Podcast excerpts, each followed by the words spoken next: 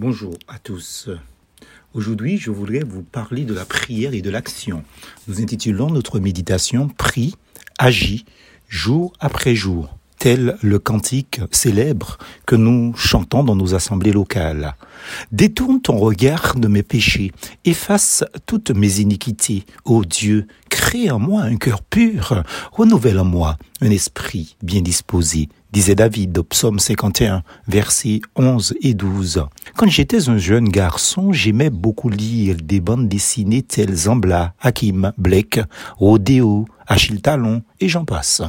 Je pense que cela a favorisé ma passion pour le dessin en même temps.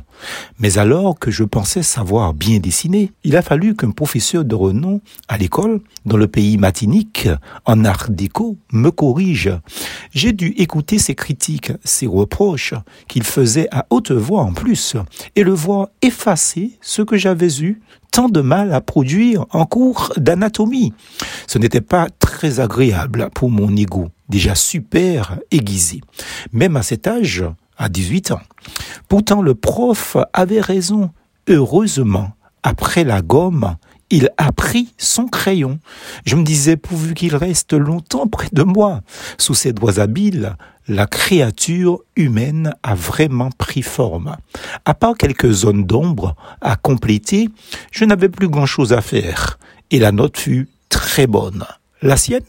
Oui, mais qui fut la mienne. Cette anecdote illustre bien ce que Dieu veut faire en nous.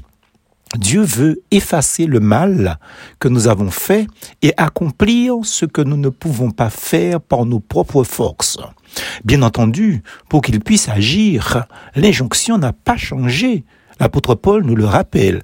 Priez sans cesse. Exprimez votre reconnaissance en toutes circonstances, car c'est là la volonté de Dieu pour vous en Jésus-Christ. 1 Thessaloniciens 5, versets 17 et 18.